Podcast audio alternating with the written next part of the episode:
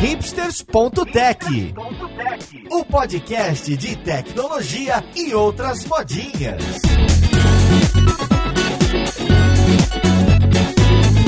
Olá, caríssimo ouvinte, seja muito bem-vindo a mais um episódio do seu podcast favorito. Meu nome é Paulo Silveira, esse aqui é o hipsters.tech e esse é o episódio especial Imersão, Aprendizagem e Tecnologia número 3. É um episódio que eu gravo sozinho, todos os anos. Já é a terceira vez que estou fazendo, trazendo reflexões pessoais, de carreira, de trabalho e de ciência que eu enfrentei durante o ano. São pequenos causos, pequenas anedotas que eu espero que toque seu coração durante essa virada de ano, que é sim uma marca importante, independente do que algumas pessoas falam. Tá aqui uma opinião minha. Acho que é um momento sim de celebração, um momento de reflexão que você pode tirar proveito enquanto você está lavando louça, enquanto você está aí indo para o litoral, enquanto você está dentro do metrô ou no ônibus indo para o seu trabalho, ou simplesmente ouvindo sozinho, sozinha à noite, porque percebeu que esse é um episódio muito delicado e muito bacana, que eu realmente espero que vai impactar você.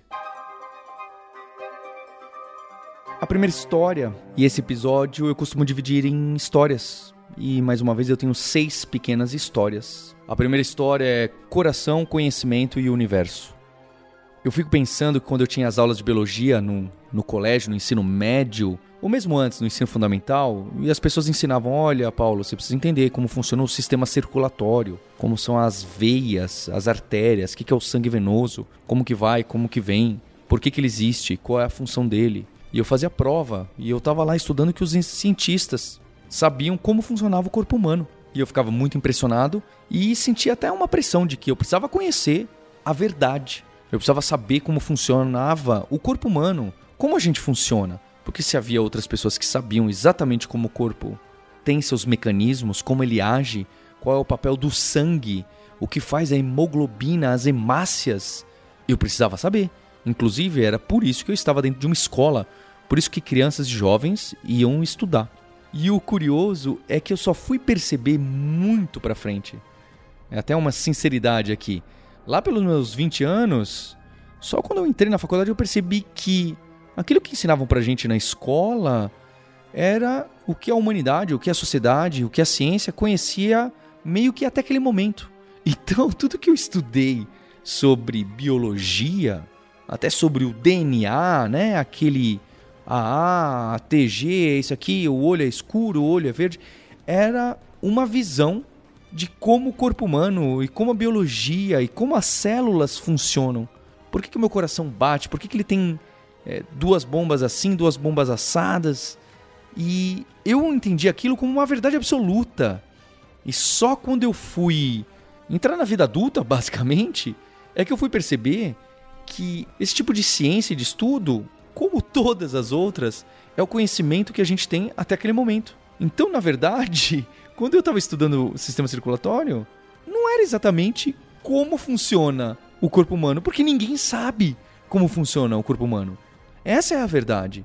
A gente ainda está no processo de descoberta e provavelmente nunca descobriremos a totalidade de como a gente funciona, de como cada parte do corpo humano funciona. Então, essa é uma informação que parece boba eu, eu falando para você, mas é difícil que às vezes a gente acredita que a gente realmente sabe que a gente tem um conhecimento profundo e conhecimento às vezes total de alguma coisa, e na verdade, tudo pode mudar e a gente pode estar agindo de uma maneira não ótima, para não dizer que às vezes a gente está tomando decisões erradas sobre o nosso trabalho, assim como médicos e médicas podem tomar decisões completamente erradas, super de acordo com a ciência atual, mas erradas com a ciência daqui a 10 anos. Até o Maurício Anishi, que é o fundador da Lura, ele me falou de um livro, isso me chamou a atenção, foi durante esse ano. Ele falou de um livro que chama A Ciência Mais Jovem, The Youngest Science. O autor chama Lewis Thomas. Eu não li.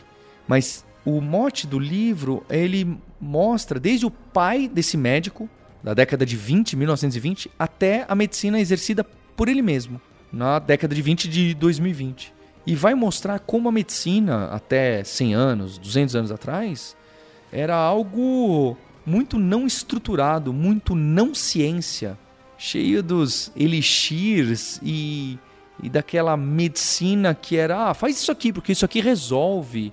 e que você pode dizer que é um senso comum, mas não, havia muitas coisas erradas e que a gente prejudicava o paciente. E como a medicina se torna uma ciência, com métodos científicos, com testes, com planejamento. Eu acho que a gente viu muito disso durante toda a pandemia e a questão da vacina, de como a, a ciência ainda está engatinhando em alguns casos. E eu estou falando tudo isso porque eu quero chegar assim na computação. E eu vou chegar. Eu quero dar mais um exemplo. Um exemplo é o Hubble. O Hubble não o telescópio, mas o astrônomo que deu nome. O astrônomo que deu nome ao telescópio é o Edwin Hubble. E aqui eu posso dar informações não muito exatas, mas o que importa é o raciocínio.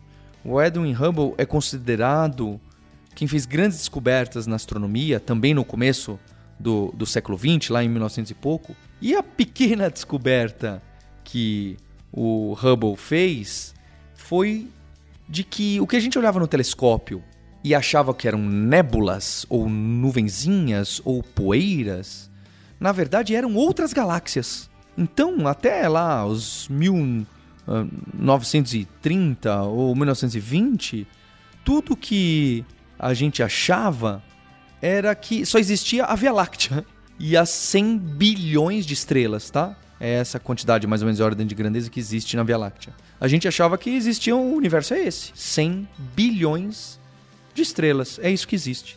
E ele foi um dos responsáveis por perceber que isso era muito maior, que cada pontinho aí da nébula era mais uma galáxia.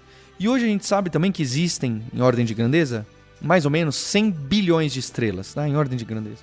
Então, meio que o Hubble, ele é o responsável por ter percebido que a ciência que a gente ensinava nas escolas até aquele momento, que falava que o nosso universo tinha 100 bilhões de estrelas, ela estava errada por apenas 100 bilhões de vezes. É, é, é, tão avassalador um conhecimento desse, de alguém olhar para o céu e tirar a conclusão, óbvio, que já havia grandes telescópios na época, e falar: olha, o que a gente estava imaginando que era o universo é algo muito maior que isso. Mas é, não dá nem. É assustador o tamanho do universo baseado no que. Da noite pro dia, né? Mais ou menos assim. Lá no começo do século XX falaram: não, não, peraí. É muito maior que isso. Sem contar que houve outras descobertas da expansão, que está acelerando a expansão do espaço, aí o distanciamento entre as galáxias, não é? E, e outras conclusões correlacionadas ao Big Bang e tudo mais. O que eu quero dizer é que, de novo, o coração, né? Eu estava estudando o coração e era o que a gente sabia naquele momento. Hoje a gente já deve conhecer muito mais. E pode ser que haja momentos de ruptura do conhecimento que vai falar, não, é bem diferente do que a gente imaginava, é por outro motivo que o coração age assim. E se você for pensar, e acho que foi o próprio Nietzsche que me falou, a computação é uma ciência jovem. Talvez seja mais jovem que a medicina. E que hoje a gente desenha sistemas, a gente programa, a gente desenvolve software falando de design, de patterns, de encapsulamento, de clean code, de testes. E que daqui a 10 anos a gente pode descobrir que é uma grande bobagem como a gente desenvolvia software naquele momento. De que há mecanismos assustadoramente melhores para manutenção, para legibilidade, para evitar bugs, para questão de segurança. Eu não estou falando de inteligência artificial para gerar código, não é disso. Estou falando de mecanismos que vão falar o que é um código bom, o que é um código ruim e que isso possa mudar completamente o nosso conceito. Então, às vezes, a gente fica muito by the book, trabalhando pelos os livros e preso, às vezes, até livros e métodos de 10, 20 anos atrás. Não estou falando que todo mundo, por isso, logo, cada um programa do seu jeito. Mas eu acho que é um questionamento importante para a gente entender que o que a gente faz hoje como profissional dá para ser feito muito melhor. Talvez por estudo coletivo, talvez pela ciência, talvez pelo meio acadêmico, pela universidade, por professoras e professores doutores e mestres, talvez você mesma vá conseguir ter uma descoberta e melhorar é, a nossa ciência, a ciência da computação, a ciência da engenharia de software, a ciência de utilizar a tecnologia como meio para melhorar diversos fins. Tem tanta coisa que a gente precisa melhorar. Então, acho que essa primeira história é bem para te mostrar de como é assustador o conhecimento que vem por aí e as descobertas que vão ter e como elas podem impactar tudo o que a gente imagina hoje. Tudo que a gente está aprendendo e ensinando pode ter momentos aí que vão ter grandes, grandes mudanças. E eu torço para que elas aconteçam.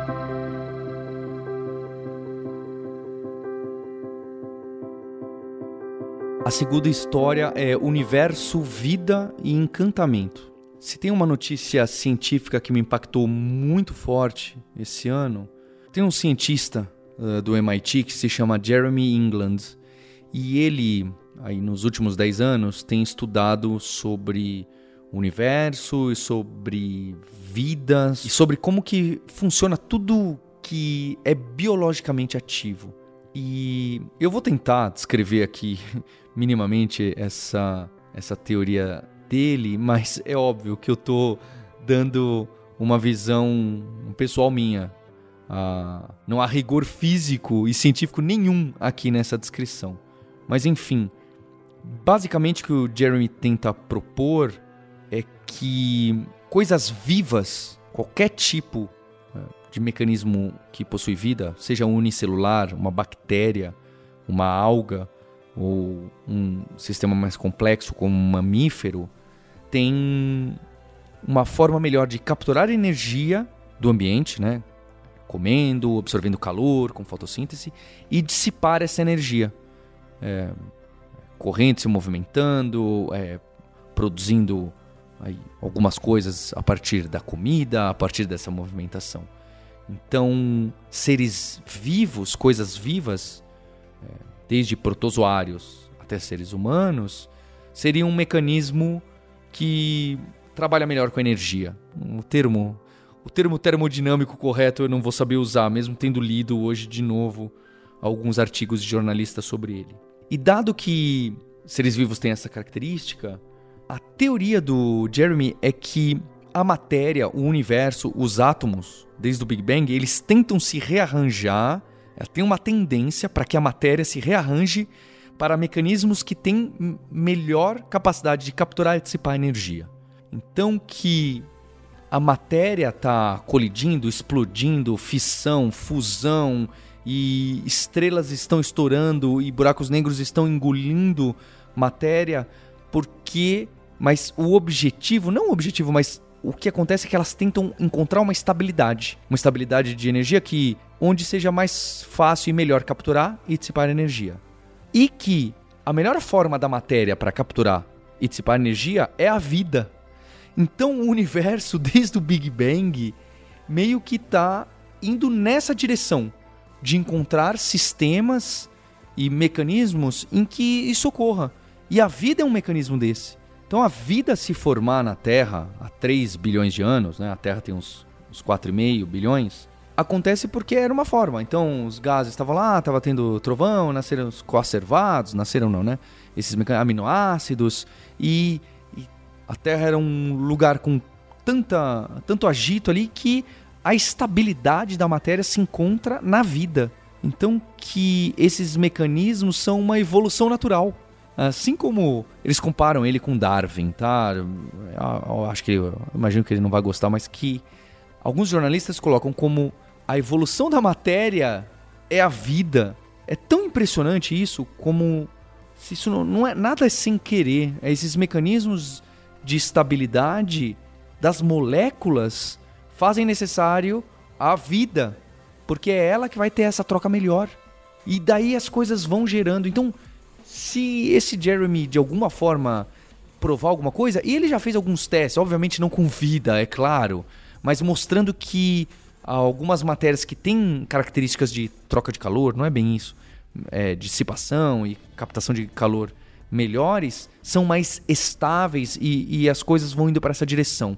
Parece que já tem alguns testes sendo feitos com alguma coisa muito rudimentar.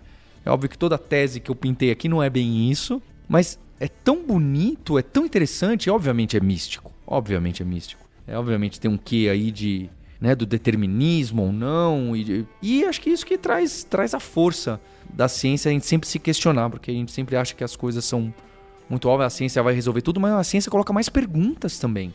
Inclusive para algumas coisas que a gente achava que não é assim, isso aqui aconteceu. É, não, ó, tem um motivo, não é exatamente porque é um, totalmente aleatória é por causa disso aqui, ó, porque a matéria se estabiliza melhor nessa forma. Então, é um tipo de ciência que ninguém nunca imaginaria, né? que está muito ligado à primeira história que eu trouxe aqui. E, e isso, do origem do universo, origem da vida, e especialmente a principal questão filosófica do mundo, por que, que existe algo e não nada, é uma questão natural e inerente a todos nós. E que me pegou de surpresa a minha filha mais nova, Elisa, que está com 4 anos e meio, um pouco mais de 4 anos e meio, e ela é mais agitada, diferente da Olivia, que é mais gosta, é mais questionadora. Ela é mais agitada, mas mesmo assim, esses dias conversando à noite com ela, na hora de ler história, eu percebi que ela estava pensando um pouco sobre isso. E, e ela começou a colocar questão. Ela falou: peraí, mas o seu pai nasceu de quem? Da barriga ou da cocota de quem? Ah, ah, da avó. Ah, é verdade, né, papai? Mas e a sua avó? E ela começou a fazer esse jogo para trás, não é? E eu consegui fazer ela repetir. Eu gravei o áudio para ela e eu vou pedir aqui para produção colocar. Olha que interessante ver que essas reflexões que os cientistas estão tentando pegar é algo que as crianças e que a gente fica realmente fascinado, encantado pelo mistério, encantado pela ausência de conhecimento. Olha só. Tem que ter uma pessoa que já nasceu para as pessoas, para os adultos também nascerem. E algumas pessoas têm que já ter nascido para as outras também nascerem pela cocota ou pela barriga. Então, como que nasceu antes? É isso que você quer saber, filha? É que quando tem que ter pessoa para nascer as outras, não é? Pela barriga ou pela cocota. Precisa. Então, qual que é a sua pergunta? O que, que você está com dúvida? Tem que também nascer algumas pessoas e aí as pessoas nascem pela, pela cocota ou pela barriga, mas se não tiver pessoa, não tiver nascido outras pessoas, já aí não vai ter filho. A gente sempre ficar encantado com a ciência, com as novidades de o que está acontecendo com James Webb, o telescópio. Eu fico entrando no site da NASA para saber se tem alguma novidade. Eu fico na expectativa de que a humanidade vai fazer alguma descoberta sobre o universo hoje. Eu tenho essa ansiedade e eu gosto muito. Acho que isso tem uma relação com o espírito nerd, com o espírito de não estar contente em simplesmente trabalhar com algo, ou ver algo, ou ler sobre alguma coisa e não entender nada e não estar tá nem aí do funcionamento do coração, ou do universo, ou de quem é mãe de quem é a mãe de quem como a própria Elisa. Então, quero que você se sinta é, aí, ganhe um abraço, sinta nerd por se interessar por essas questões.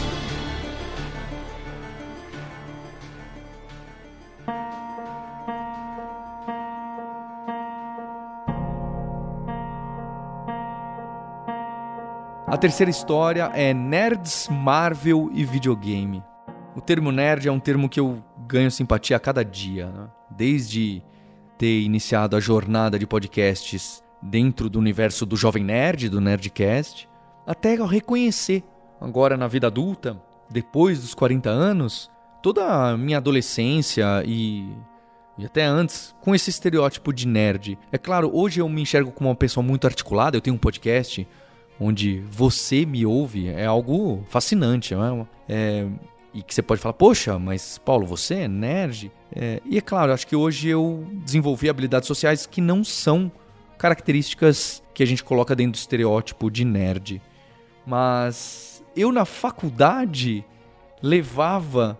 Até perguntei para um amigo, né? falei, um amigo breve, falei, você acha que eu sou nerd? Ele falou, Paulo, na faculdade, você ali no centro acadêmico, onde o pessoal ia lá para se preparar para o vôlei, para o campeonato inter-universidades, e beber cerveja e jogar truco. Você não fazia nada disso, Paulo. Você levava o videogame, era um Dreamcast na época, conectava lá na televisão grande, sabe? A televisão grande era algo raro que tinha lá na Atlética e ficava jogando junto com o pessoal do fundo da sala, é, jogando ali.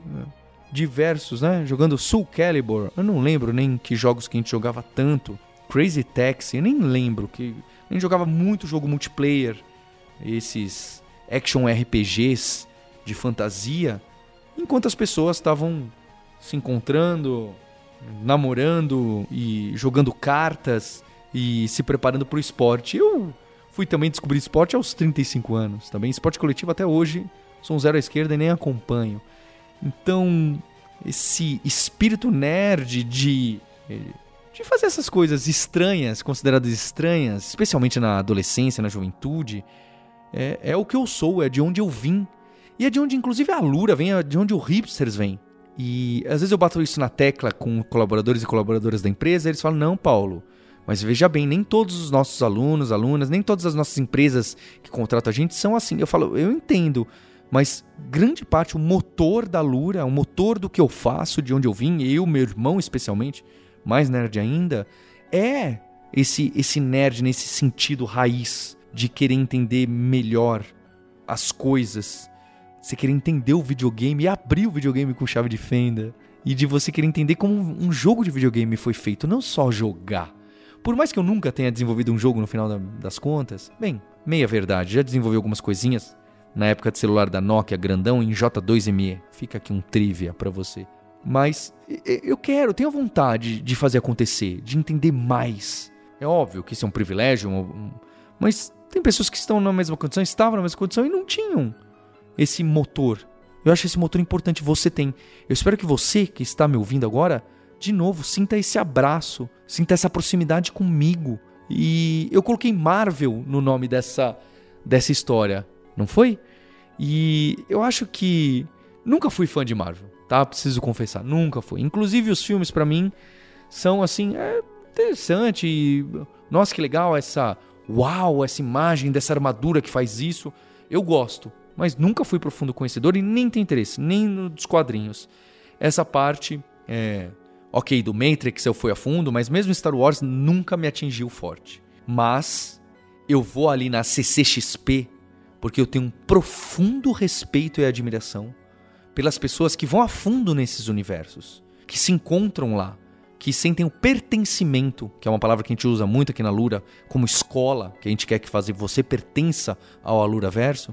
Eu vejo as pessoas pertencendo ao universo da Marvel, fazendo cosplay, cosplay, algo que eu nunca farei, mas eu respeito com muita profundidade. Alguém que passou dias, meses, talvez anos, se preparando, planejando, desenhando, comprando, ajustando, fazendo a maquiagem e vendo os trejeitos e ensaiando, porque gosta muito daquele universo de ficção que outra pessoa criou. Eu acho que isso também é o nerd investigativo, quer entender, quer entender até por que quem desenhou aquela roupa e o cabelo daquela lutadora do Tekken, ou, ou, daquele personagem de Street Fighter, do King of Fighters, por que, que foi desenhado assim? Qual é a cultura japonesa? De onde vem aquela personagem? Eh, ou mesmo as pessoas profundas conhecedoras do universo do Senhor dos Anéis, é a mesma coisa. É, eu trato com profunda admiração quem de Star Trek sabe falar Klingon. Eu, é inútil é, eu pessoalmente não faria nunca, mas é uma dedicação, é uma profundidade, é um trabalho a longo prazo, que é também quando como a gente elogia o trabalho que você faz numa faculdade, não é? O trabalho que você faz um mestrado de longo prazo. É, tem sim seu mérito. Não tenha dúvidas que esse seu hobby, o hobby que você tem aí que você faz profundo, e que você estuda e que você vai além para entender melhor como funciona, não só praticar. Você não é só bom, você entende daquele assunto, acho que esse é um diferencial para a vida inteira. E eu acho que é a gente exercer a capacidade humana em sua plenitude. De novo, é um privilégio você poder ter um tempo para se dedicar a isso e muitas vezes dinheiro, mas é uma força que não aparece em todo mundo, ou pelo menos não, não é tão fácil de perceber. Talvez ela exista, espero que ela exista. Mas sei que é, você que está me ouvindo tem, e você faz, e saiba que isso não é inútil, tem seu valor e que não é só para entrevista de emprego, pergunta qual é seu hobby, é realmente um valor muito interessante para a sua vida, para como você age e como você faz as coisas.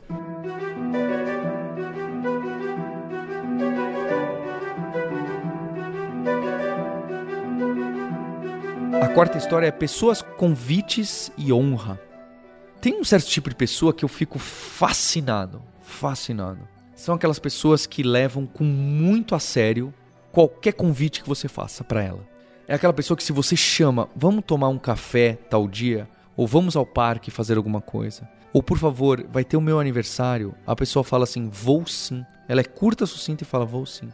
E você não precisa mandar confirmação, você não precisa repetir, você não precisa falar nada, você sabe que aquela pessoa vai aparecer no seu aniversário. Você sabe que aquela pessoa vai ao cinema com você. Sendo que você combinou há duas semanas atrás, ela respondeu só com um ok. Mas ela tem esse mecanismo, ela gosta, não só gosta de você, mas ela sente que cada convite, ela se sente honrada por você ter feito um convite para ela. Por você mostrar, eu quero você do meu lado durante esse tempo, não é? Não tem esse aí nesse mundo líquido e que a atenção é a moeda mais forte. É óbvio, né? Hoje em dia eu me sinto tão em dívida com a atenção, com as pessoas, né? com as minhas filhas também, é verdade. Em relação àquela atenção parada, não é? Eu, fico muito com elas, mas aquela atenção focada total em qualquer pessoa. A gente tá tão em dívida, mas tem pessoas que fazem isso de uma forma tão incrível que é muito prazerosa você estar ao lado dessas pessoas, tá bem? Sem dúvida, meu pai é uma dessas. Sem dúvida nenhuma, não tenho como não mencioná-lo aqui. Ele é aquela pessoa que, se alguém esbarrar o convite e falar: vem aqui no meu casamento, no interior de um estado que é muito longe de São Paulo, na hora que você fizer esse convite pro meu pai, meu pai vai. O cérebro dele trava. Ele fala: opa, estão me convidando para um casamento? Peraí, eu tô muito honrado. O casamento não é qualquer pessoa que você convida. Então eu tô muito honrado. O aniversário não é qualquer pessoa que você convida. Então eu tô muito honrado. E meu pai faz isso não só pra esses mecanismos, pra um jantar. Fala, não, eu vou sim. Não, eu queria que você conhecesse minha casa. É, um dia. A resposta do meu pai fala, eu vou sim, eu vou sim. Só você falar que eu vou. Mas eu falo, que tal tal data? Tá bom. É falar, tá bom uma vez. Meu pai estará lá. Porque ele sente que aquele convite você tá se abrindo e é algo que você não faz com tanta frequência para tantas pessoas ele se sente imediatamente em dívida. E é óbvio que deve ser difícil para essas pessoas, eu conheço várias, tem um amigo meu, Coutinho, tem, tem, tem várias pessoas assim, tá? Que agem dessa forma, a Roberta também, que elas ficam incomodadas se por algum motivo ela não vai conseguir fazer isso acontecer. Não vai dar certo para eu ir. É um transtorno. E eu acho as pessoas interessantíssimas, são pessoas dedicadas a outras pessoas. E logo, essas pessoas são obviamente dedicadas no trabalho, não tem erro. E dedicadas em tudo que fazem. Esse comprometimento é, é um nível dessas pessoas que eu citei que eu não tenho, que eu gostaria de ter. É, essas pessoas são exemplos para mim de como eu gostaria de trabalhar, viver e de tratar outras pessoas, tratar melhor outras pessoas. Então, levar com seriedade. E eu vejo, às vezes é uma pessoa, eu não gosto de dirigir, né? Então, viajar de carro e fazer uma viagem longa de carro, para mim, é dirigindo é, é um. Assim, é alguma coisa que você fala, ah, eu já tenho que pensar muito. E quando me, alguém me convida para uma festa, para alguma coisa, e é no interior de São Paulo, e eu vou precisar dirigir de carro, eu falo, poxa, a pessoa tá me convidando, eu não vou porque tem que dirigir, mas ela não vai. Ela vai ficar triste, né? Eu deveria ir. E é uma batalha comigo. Já para outras pessoas, ela pode ir rastejando, ela vai. Porque aquele é um convite tão sério. E eu fico muito impressionado com essas pessoas, com essa qualidade. Óbvio, não dá para ter todas. Eu estou contente em como eu sou, tá bem? Mas é algo que eu gostaria de almejar e, e certamente melhorar. Assim como eu citei aí, tentei dar uma ideia de resoluções de ano novo. É, eu costumo fazer. Faz uns dois anos que eu não faço. Mas eu costumo fazer, colocar alguns pontos. Resoluções não, coisas que eu gostaria de fazer. Tem um, um trabalho que eu gostaria de realizar na empresa, um livro, três livros específicos que eu gostaria de ler, é, algo que eu gostaria de melhorar interpessoal, é, um exercício, né? Eu pratico um, um tipo de exercício que tem vários que eu poderia tentar conseguir fazer. Esse aqui eu vou tentar fazer esse ano. Eu costumo executar 50% a 60%. Tá? Que já, acho que já é interessante. E um deles seria ser uma pessoa que levasse ainda mais a sério convites, assim como compromissos, obviamente, que isso eu não posso falhar. A quinta história é São Paulo, resoluções e abandonos. Durante esse ano eu fui, tive o privilégio de ir quatro vezes para Nova York. Fui visitar a minha namorada que estava estudando lá. E é uma cidade que eu realmente gosto muito, porque eu trabalho, meu mecanismo de trabalho é curioso. Eu vou de café em café, hoje em dia eu trabalho remoto aqui na Lura, né? E eu vou de café em café, de lugar em lugar em São Paulo e eu vou trabalhando e o meu mecanismo de troca de contexto, ah, agora eu estou resolvendo esse problema, agora eu vou resolver um outro, eu falo, então eu vou terminar nesse café aqui, eu vou terminar essa, essa tarefa. para não procrastinar. O meu Pomodoro, meu método Pomodoro é meio que esse. Fala, eu tenho que sair daqui às três porque a outra reunião é às quatro. E eu vou ter que andar, pegar metrô, pegar o Uber e ir até ali. Logo, eu preciso terminar essa tarefa agora. Eu vou trocando de lugares interessantes. Seja um museu, seja um café, seja uma padaria, seja a casa de um amigo, de uma amiga. E, e eu vou assim, seja a casa onde moram as minhas filhas, seja ir buscá-las na escola. E então até lá eu tenho que fazer isso.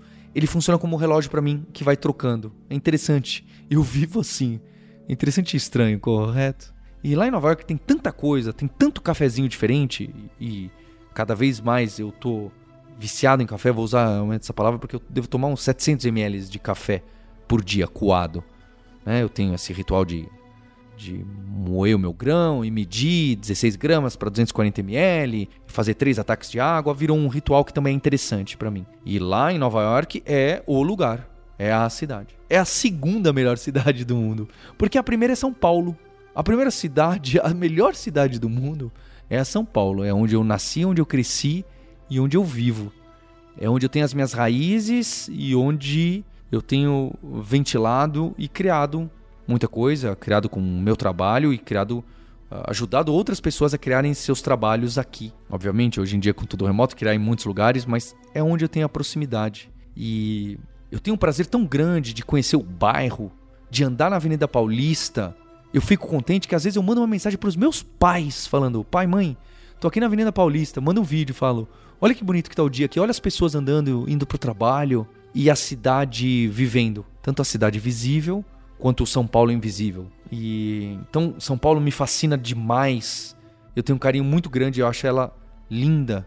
Eu olho pela janela e acho os prédios cada um no seu formato, aquela arquitetura que não se encaixa. É, não é nem de bairro para bairro, é dentro do mesmo bairro. São é, falta de janela, cada prédio virado por um lado e sombras onde não deveriam. E, e essa mistura do comércio do bairro de uma forma pouco estruturada, obviamente, hoje em dia a cidade tenta se remodelar, mas eu acho de uma beleza, de uma beleza como, como arte, como bonito, como arquitetura, como vida de uma, de uma cidade. Então, esse, esse fascínio, é, eu tenho um fascínio muito grande pela cidade onde eu moro e, e admiro todas, e adoro, e gosto sim de viajar, gosto sim. Eu não sou essas pessoas, ah, eu amo viajar, não, não, gosto, não, não gosto dessa expressão, nem, nem usaria para mim, de maneira alguma. Mas a, a viagem de voltar para São Paulo é muito legal. É muito interessante. É um momento especial. Então, o voltar para casa, não é exatamente casa, mas pro lugar que eu conheço o bairro, que eu conheço o café, que as pessoas me conhecem e que eu sei o nome é, de quem me atende no, no café. É, da pessoa que faz para mim o V60 no, numa torra mais clara e num grão menos ácido. E de encontrar na rua uma pessoa que fala o meu nome, porque ela sabe que é lá onde eu vou comprar pão. E eu compro pão, ou eu sou amigo do padeiro. E, e criar essas relações, esse vínculo forte. Por isso, sempre quando eu gosto de viajar, eu, eu gosto de passar vários dias na mesma cidade, no mesmo bairro. E ver poucas atrações. Aquele negócio das pessoas fazerem aquelas viagens, não é? Mochilão na Europa 20 dias indo em 10 países, aquilo é o meu pesadelo. É um pesadelo para mim. Eu não vou entender nada, não vou respirar a vida. É... é claro, vai ser interessante de ver as diferenças rápidas, mas de ver. Eu não quero ver também as diferenças, eu quero ver o que é igual no mesmo lugar. As raízes daquelas pessoas. Isso para mim é fenomenal. E para isso você precisa passar tempo. E, obviamente, não sou um profundo conhecedor de São Paulo, mas eu sinto, eu sinto a cidade. E isso para mim é, é realmente muito gostoso. É uma, um sentimento muito bom. Por isso que eu acho que hoje em dia a gente tem tanta essa pressão, as pessoas têm essa pressão do Instagram de você precisa viajar, ou até você precisa morar em outro país, você precisa trabalhar em outro país. São coisas que são um pouco impostas. Ninguém precisa viajar muito, ninguém precisa morar em outro país. Tá certo? É, esse tipo de resolução eu acho que às vezes é, é nocivo. Inclusive, pensando em resoluções, eu pensei muito nisso. Tem várias que eu faço e algumas eu abandono e me dão aquela sensação, poxa, não fiz essa resolução. E eu queria dizer para você que tá tudo bem a gente abandonar uma resolução de ano novo, Tá tudo bem a gente abandonar um projeto e às vezes até um sonho. Faz parte a gente trocar e a gente abre mão de algumas coisas para atacar outros objetivos de trabalho, de vida. Isso é normal. Não dá pra gente pegar todos e conquistar todos. Não dá. É, sem contar mentalmente a pressão que a gente tem desse sucesso, pessoal, profissional, qualquer um. A gente tem que tirar essa pressão. É óbvio, eu acho que a gente tem que estruturar e ir atrás sim. A gente tem que tirar essa pressão. Sobre São Paulo ser a melhor cidade do mundo, tem outra curiosidade sobre mim. Eu nunca consegui decorar nenhuma letra de música, nenhuma. Eu não estou exagerando. Eu tenho essa incapacidade desde que eu nasci. E, e meus pais que sempre gostavam de poesia, etc. Eu lembro quando meu pai falou é, de um do poema do, do Rio Tejo do Alberto Caeiro, né, do Fernando Pessoa, um dos homônimos do Fernando Pessoa. E quando eu li esse poema, eu fiquei tão impressionado. Falei, vou decorar. Deve ter uns 20 anos. Um pouco mais, eu acho. E eu tentei por muito tempo, nunca consegui. nunca consegui. Eu me esforcei, falei, não, eu vou. Um poema eu vou saber. As pessoas sabem tantas músicas, tantos poemas. É, curiosamente, é algo que eu tenho até vergonha de assumir. Não consigo decorar uma música. E no ano passado, num episódio equivalente a esse, eu citei um trecho de uma história, de um conto do Cortázar sobre o tempo, sobre o relógio. E aqui eu vou ler o curtíssimo trecho, a primeira estrofe, sobre o rio da vila onde morava o Fernando Pessoa. E ele compara esse rio com o Tejo, o principal rio de Portugal, o mais famoso, pelo menos assim.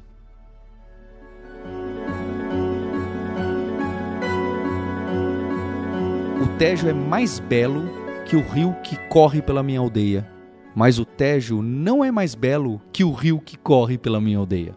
Porque o Tejo não é o rio que corre pela minha aldeia. E aí ele vai, tá bem? É assim ele continua.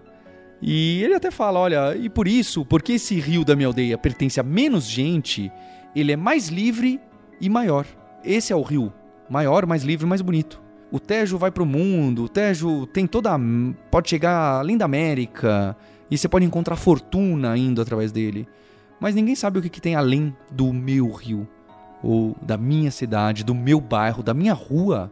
O cafezinho que tem aqui na minha rua, e o pastel, e, e a água de coco aqui da feira, que tem aos sábados. E, e, e o cidadão que mora, morador de rua da pracinha, que todo dia das 7 às 9 da noite grita e fala os palavrões mais pesados do mundo.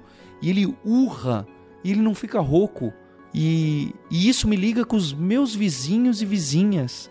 E isso é tão forte, e isso é tão bonito, e não é à toa, não é à toa que São Paulo é a cidade mais bonita do mundo.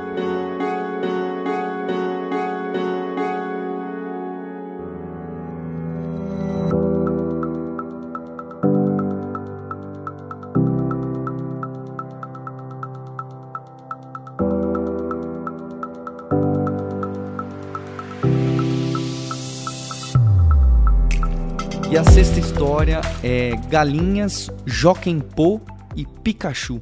Essa eu peguei você de surpresa, não foi? Sim, tem relação com as minhas filhas. E hum, tem relação com todas as histórias que estão aqui. Poxa, preparei bem esse podcast, hein? Olha só.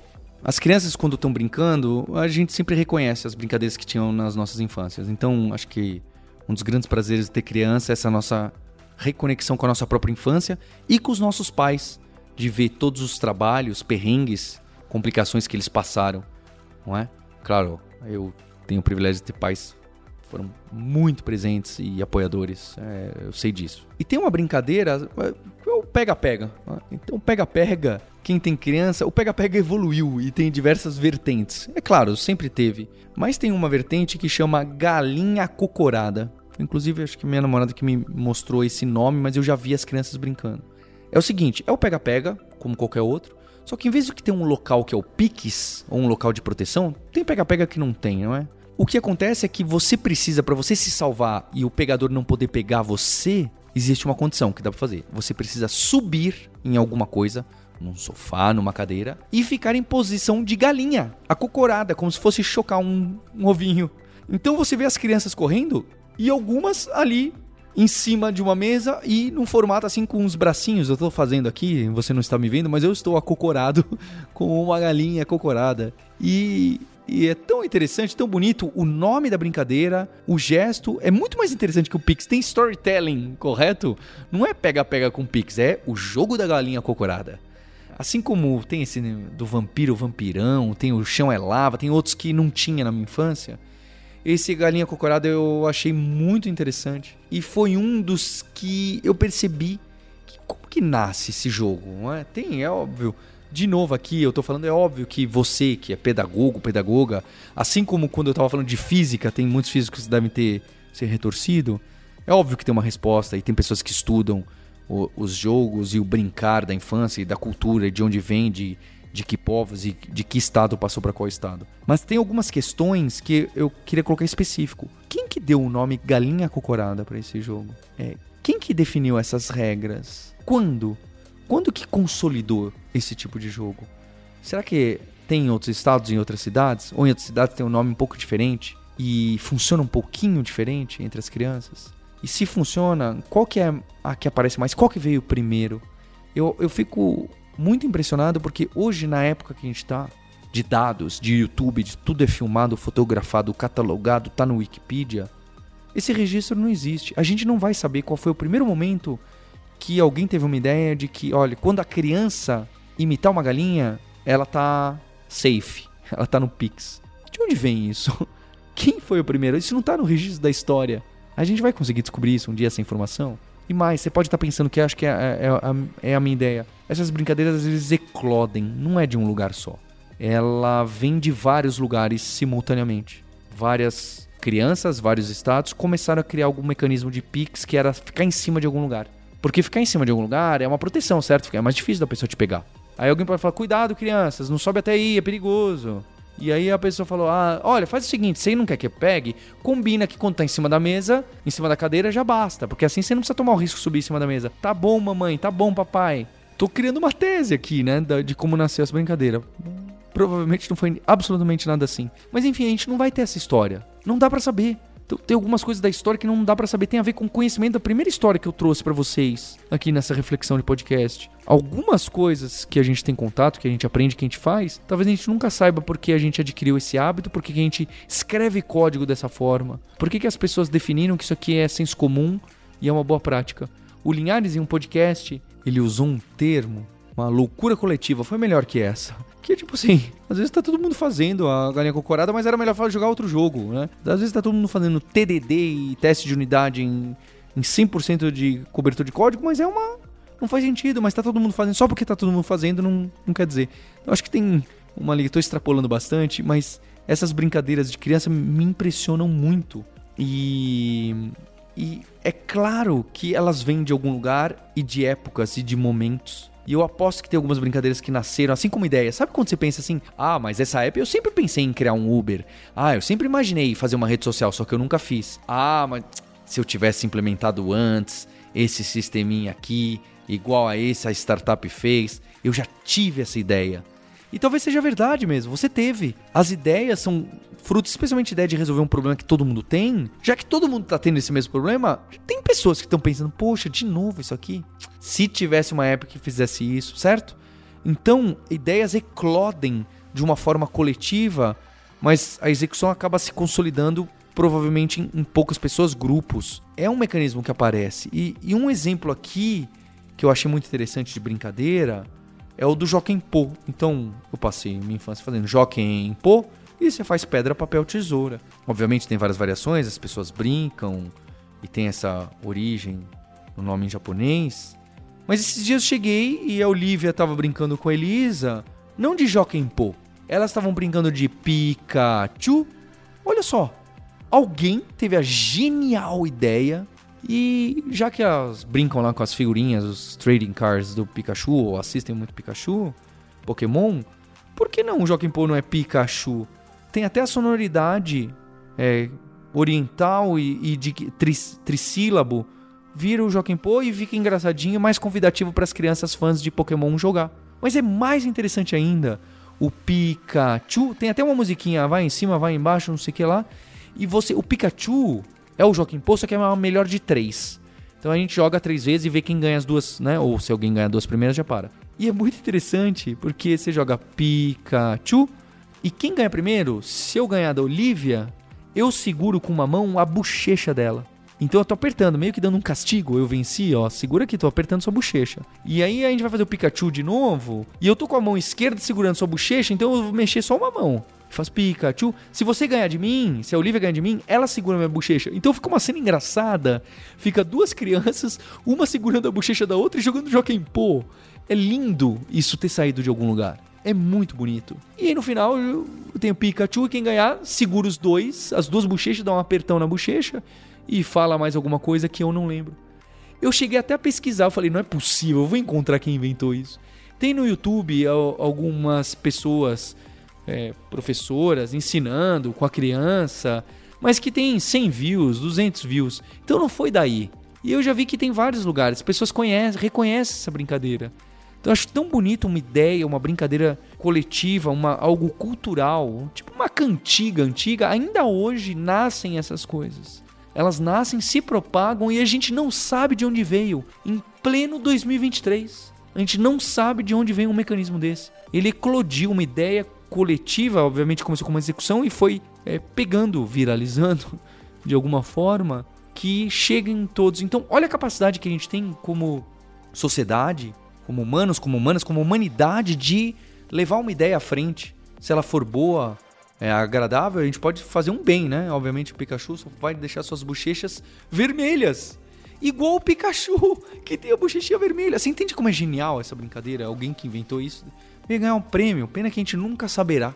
Quem teve essa ideia provavelmente foi mais de uma pessoa. Provavelmente foi sendo adaptada e melhorada por diversas pessoas. Então esse podcast eu dedico a você. Eu espero que você se reconheça em alguma dessas histórias, uma mais, outra menos, mas que gere essa empatia e que assim como eu disse que eu acho tão bonito essas pessoas se sentem honradas com, com o convite que alguém fez, eu acho que você é uma dessas pessoas. Você que está me ouvindo. Porque esse podcast que eu gravo há seis anos tem uma audiência alta para termos de podcasts no Brasil.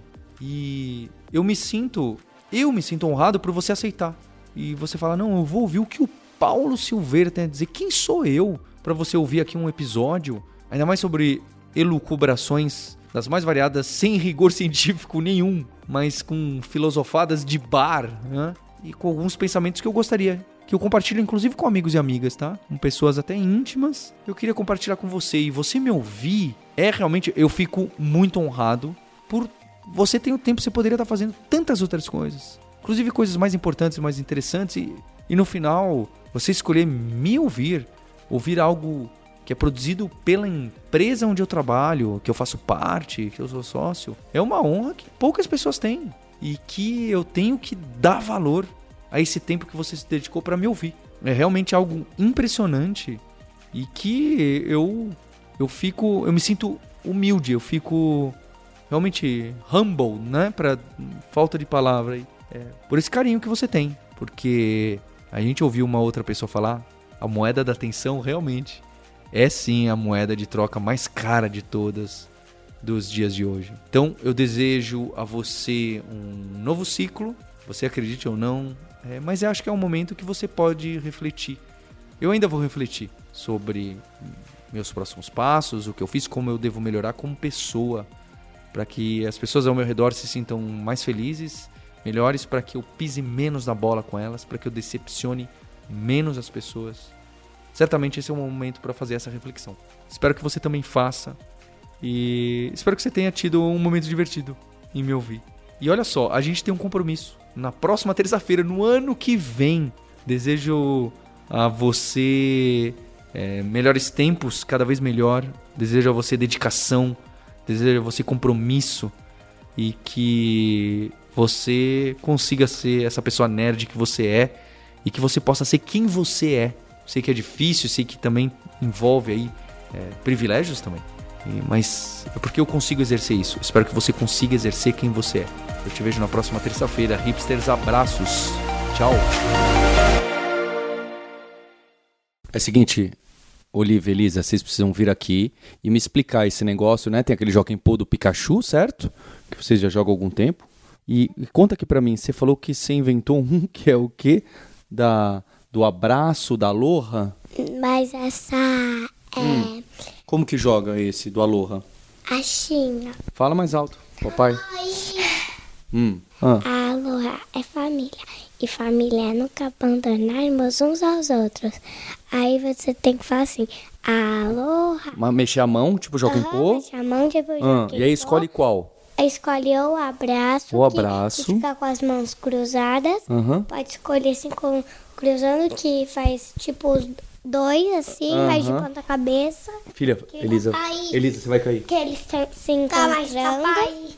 Você precisa e também tem o tchau, que, que só é uma mão aberta. Sabe como a gente fala tchau? Tem que mostrar Ah, tem um abraço, tchau e. Se encontrando. E o que que ganha do quê? papai. Tá machucando meu dedo. Tchau ganha do, do, do se encontrando. Viu no dedo, é? Ah, o tchau. Tchau ganha do, se encontrando. Ah, É, abraço ganha, ganha do tchau. uhum. E o se encontrando. Se encontrando. ganha do abraço. É isso mesmo, você É. fecha o triângulo, né? É. Um ganha de um, que ganha do outro, que ganha do um, né? É, assim. Ah. Interessante. Será que vai pegar essa brincadeira na sua escola? Se fizer, em vez que o Pikachu, você fizer abraço, será que vai? Não, porque eles não conhecem vestir. É, né? O Pikachu ser bem mais conhecido é um Joaquim Pô que pegou mais, né? Eu acho. O Pikachu pica em cima, pica embaixo, pica de um lado, pica do outro Pikachu. Que todo mundo conhece o Pikachu. Ah, Não todo mundo. Mas Pode muita todo- gente, né? É. E aí segura a bochecha. Dá um beijo pra todo mundo que tá ouvindo a gente aqui, né? Pai, Dá você tchau. tá machucando meu dedo. Ai, desculpa, todo mundo vai ficar sabendo se seu dedo vai ficar famoso, filha. Este podcast foi produzido pela Alura, Mergulhe em Tecnologia, e Faculdade FIAP. Let's Rock the Future. Edição e sonorização, Radiofobia Podcast e Multimídia.